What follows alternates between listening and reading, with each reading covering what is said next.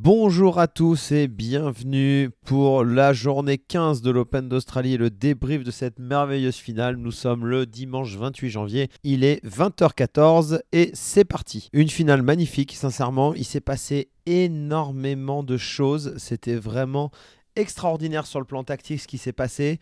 On va y aller 7 par 7 parce que franchement, il s'est passé tellement, tellement de choses. Et c'est avec plaisir que je vais vous détailler un petit peu ce qui s'est passé dans l'ordre des choses. Déjà, pour commencer, ce qu'on a pu voir dès le premier set, c'est que Daniel est rentré avec des intentions de jeu très, très agressives.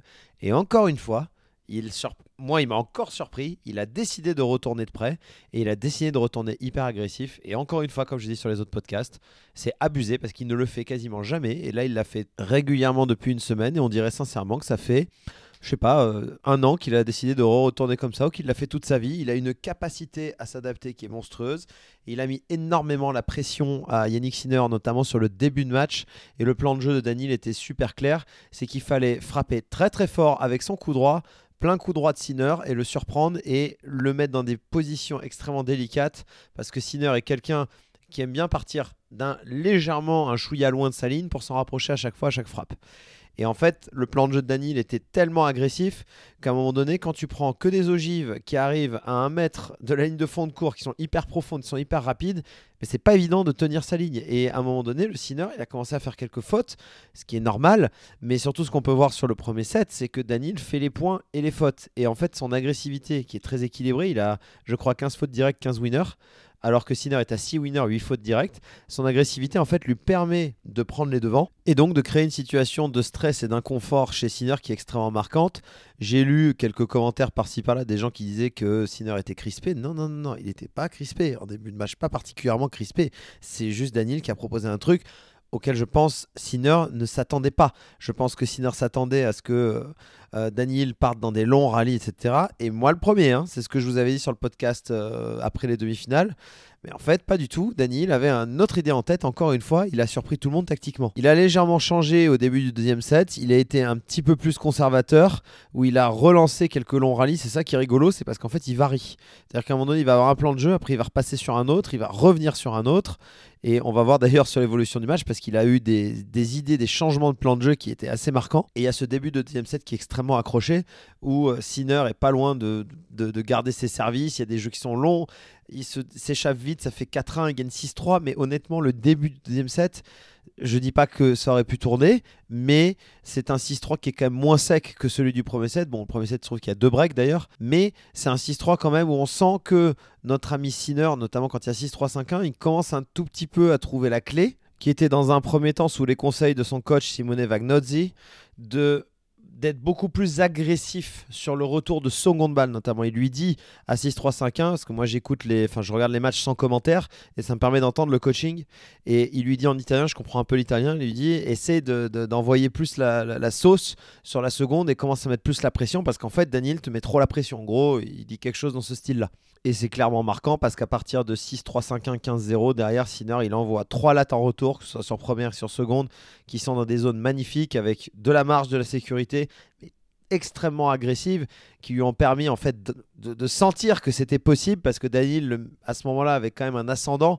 Notamment Daniel il envoyait des cartouches en coup droit. Il jouait à peu près en moyenne 30 km/h plus vite sur le, sur le premier set sur la vitesse moyenne de coup droit que Sinner. Faut le noter quand même parce que pour les gens qui disent que Daniel pousse ceux qui comprennent pas le tennis bah là non. Il jouait quand même à 134 à l'heure de moyenne et je crois que Sinner était à 105 donc c'était quand même c'est quand même marquant en termes de statistiques et de vitesse. S'ensuit la balle de break où pour moi tactiquement c'était intéressant à, à 30-40 à 5-1 parce qu'en fait on est sur des séquences de jeu beaucoup plus classiques avec Daniel, où Daniel a tenu le croisé, le croisé, le croisé sur le, dans la gamme revers.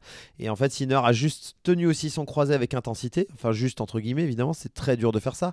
Et il a vraiment attendu la bonne balle parce qu'à ce moment-là, Daniel a commencé un petit peu à raccourcir. C'était la première fois, je trouvais, dans l'ensemble du match que Daniel commençait un peu à jouer plusieurs fois d'affilée plus proche du carré de service que proche de la ligne de fond de cours.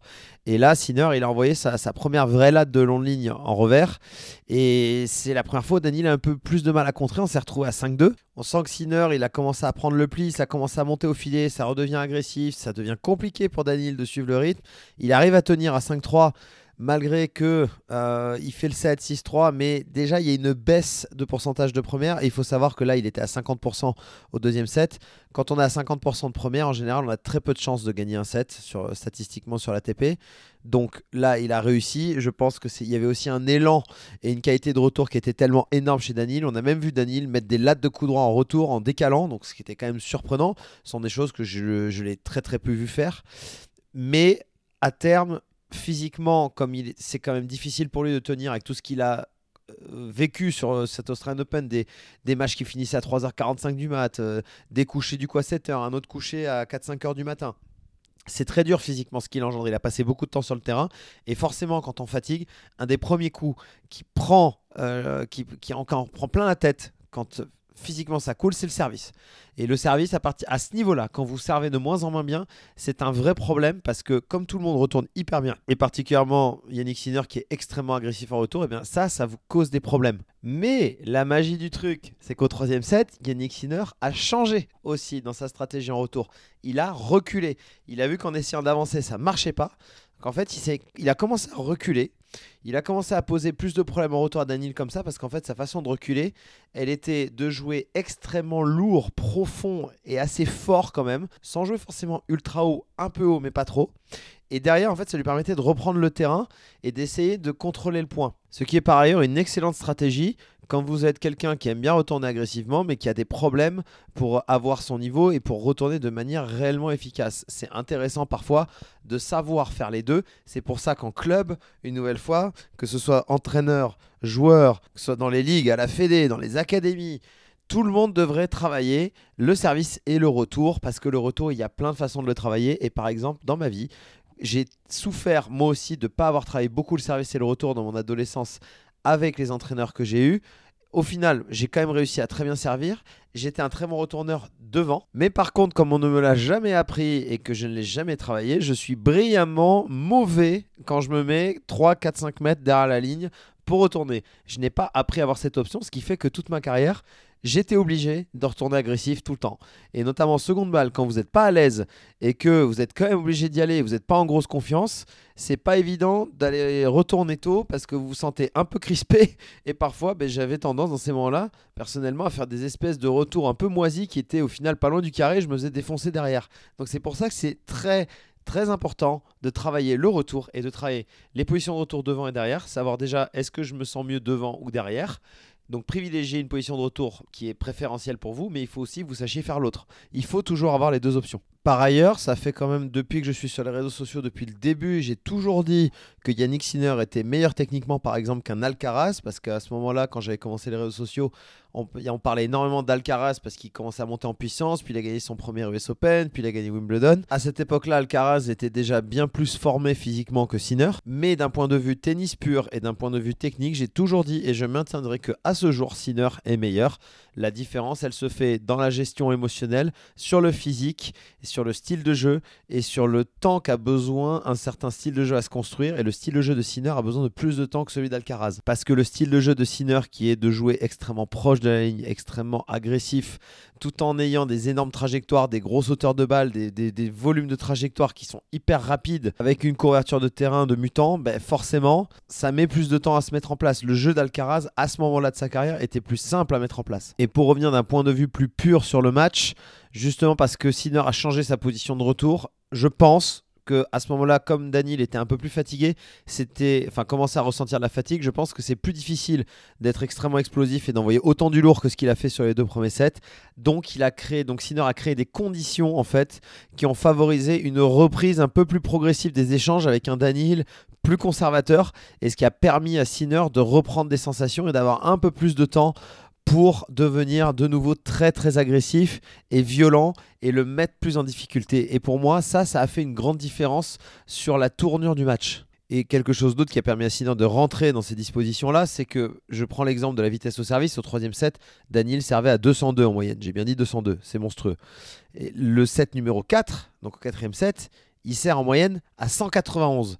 Donc là, on commence à sentir qu'il y a une chute physique qui s'installe et ça permet en fait à Sinner de continuer sur la, stratégie qu'il a mise en place et sur ce qu'il a décidé, ce qu'il veut faire et, là où il veut emmener Daniel pour justement être dans sa zone de confort. Et de plus en plus, lors du quatrième set, et ce qu'on va voir aussi beaucoup au cinquième, c'est que Daniel en fait se faisait enfermer dans cette façon de procéder et il commençait à faire de plus en plus de revers croisés, de revers croisés. il y avait de moins en moins de revers long ligne, ce qui permettait à Sinner d'avoir le temps de mettre en place son revers et ça lui permettait aussi d'avoir du temps de décaler coup droit sur certaines situations.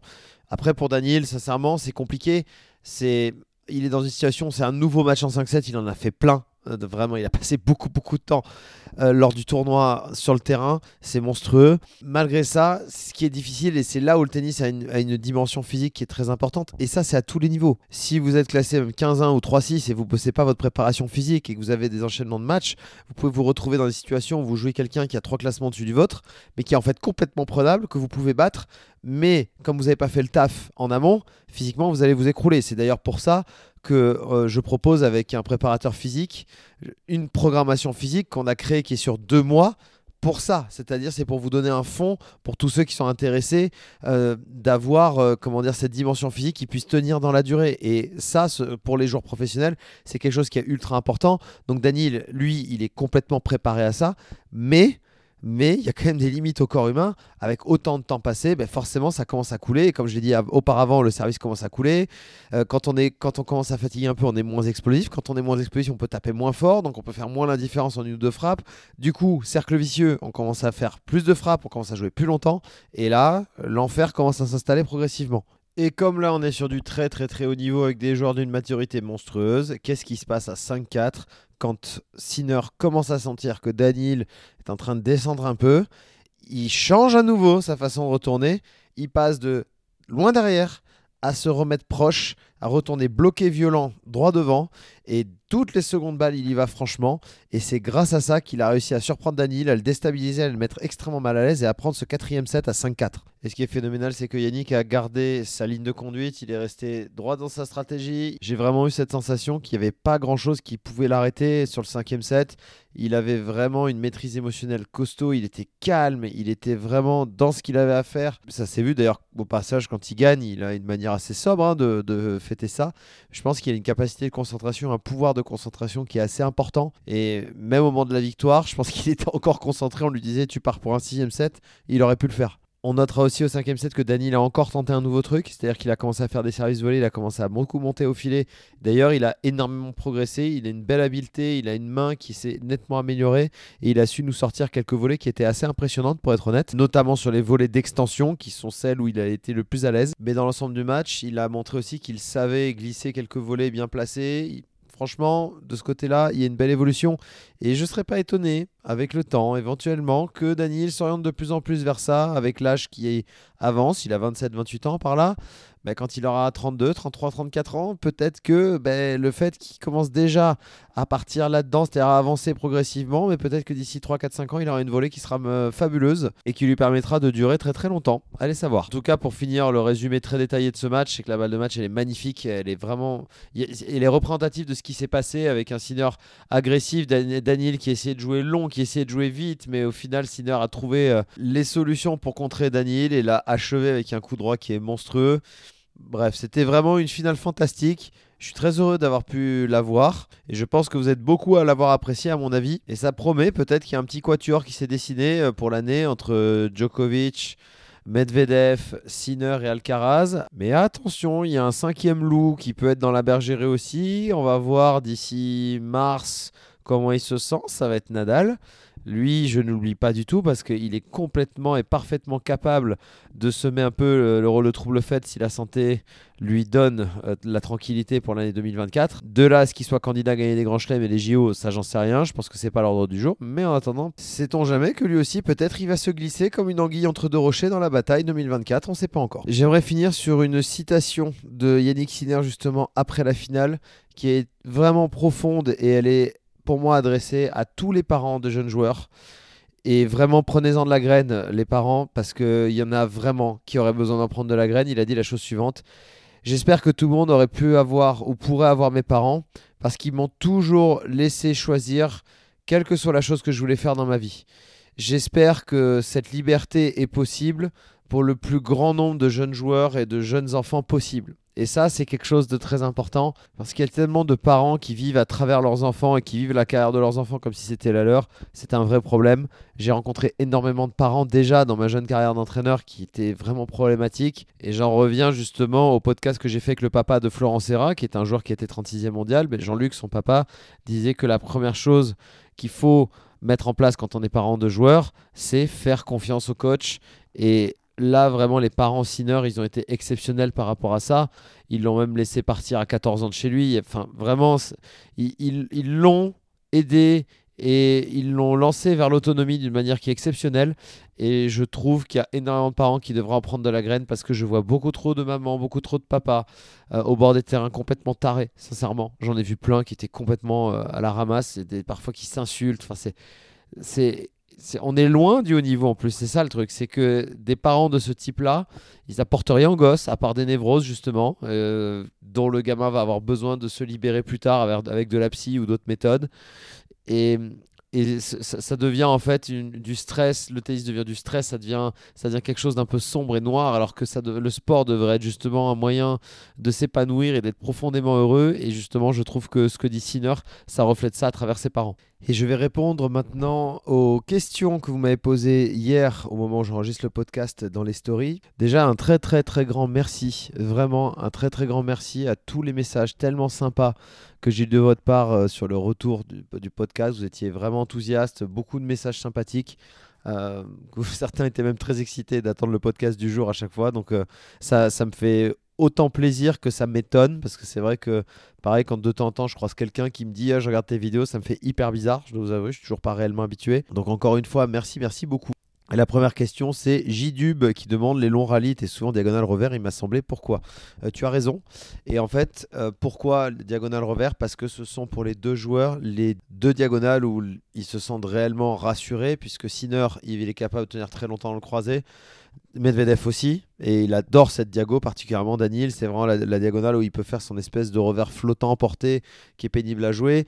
Et Sinner, à la fois, c'est la diagonale où il est capable de bastonner, de changer un peu brusquement en ligne, et surtout, il a aussi son décalage coup droit. Donc en fait, ce que font ces deux joueurs-là à ce moment-là, c'est que dans les moments très importants, ils orientent le jeu vers les endroits où ils se sentent à l'aise. Il se trouve que pour les deux, c'était la même zone. Donc c'est pour ça qu'il y a eu beaucoup de revers croisés. Mais je pense que Daniel a manqué un peu le coche, justement, de ne pas prendre assez de revers long ligne. Et je vais prendre la deuxième et dernière question pour Benoît qui me demande quelle est la dose d'entraînement un jour de match et la veille. Alors jour de match en général, euh, tu tapes... Euh, si tu joues le matin, tu vas taper à peu près entre 20 et 35 minutes avant ton match. Et tu te, en général, le classique, c'est par un gars qui joue à 10h. Il va taper la balle de 9h à 9h30, 9h35. Après, il va se donner les 25 dernières minutes avant le match pour faire les derniers préparatifs dont il a besoin, que ce soit psychologique ou matériel. Et par exemple, si tu joues l'après-midi à 15 ou 16h ou 17h environ, puisque sur le circuit, tu sais pas trop quand tu joues, euh, moi, ce que j'aimais bien faire, c'était taper le matin. En général, taper le matin un peu tôt, vers 10h euh, si j'avais la possibilité, parce que tous les tournois n'étaient pas non plus évidents euh, pour avoir un, un practice, un practice courte, un court entraînement. Donc j'aimais bien taper une fois le matin une demi-heure et euh, si j'en sentais le besoin ou que j'en avais la possibilité, je rejouais un petit quart d'heure juste avant d'aller jouer. Ça c'est quelque chose que j'aimais bien faire et je faisais le même format euh, quand je jouais tard le soir, je tapais le matin et parfois même ça m'arrivait de taper 10 euh, minutes un quart d'heure à 16h et si je jouais à 20h, je faisais un gros échauffement physique ou alors je retapais 5 minutes ou 10 minutes et en avant quoi. Euh, l'éveil de match, c'est pas pareil. Tu es plutôt sur un, sur un moment où tu es censé faire plus de points, faire des derniers réglages.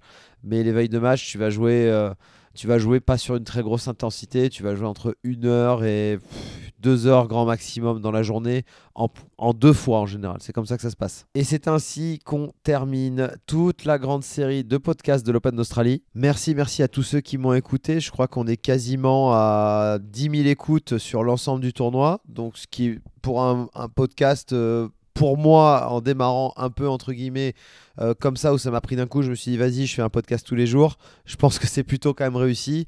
Et surtout, les, retours que vous me faites. Encore merci à tous ceux euh, qui m'ont mis 5 étoiles sur, le, sur Apple, sur euh, Spotify, sur Deezer, partout.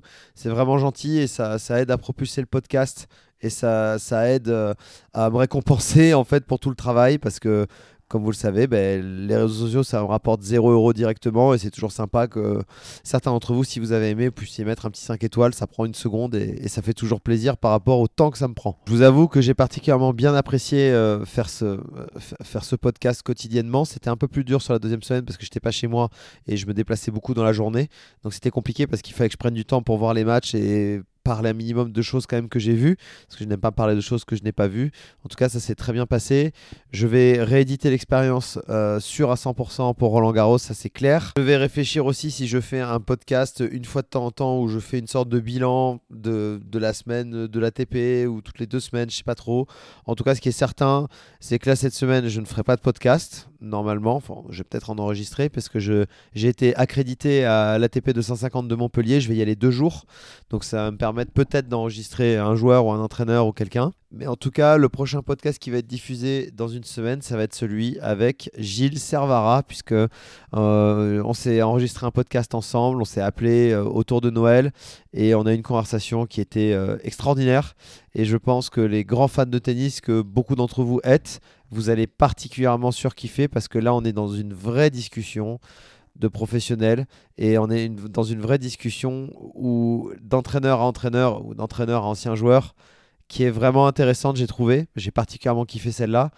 Euh, et, et, je pense que j'ai posé des questions à Gilles qui sont complètement différentes de ce que des journalistes pourraient poser. Et donc, euh, beaucoup d'entraîneurs et de joueurs ici qui écoutent, bah, je pense que vous allez particulièrement adorer. Je vous remercie à tous de m'avoir écouté. Je vous embrasse. Vous pouvez me retrouver sur tous les réseaux sociaux comme d'habitude TikTok, Instagram, Facebook, sur le Telegram aussi. Et je vous dis à très très bientôt.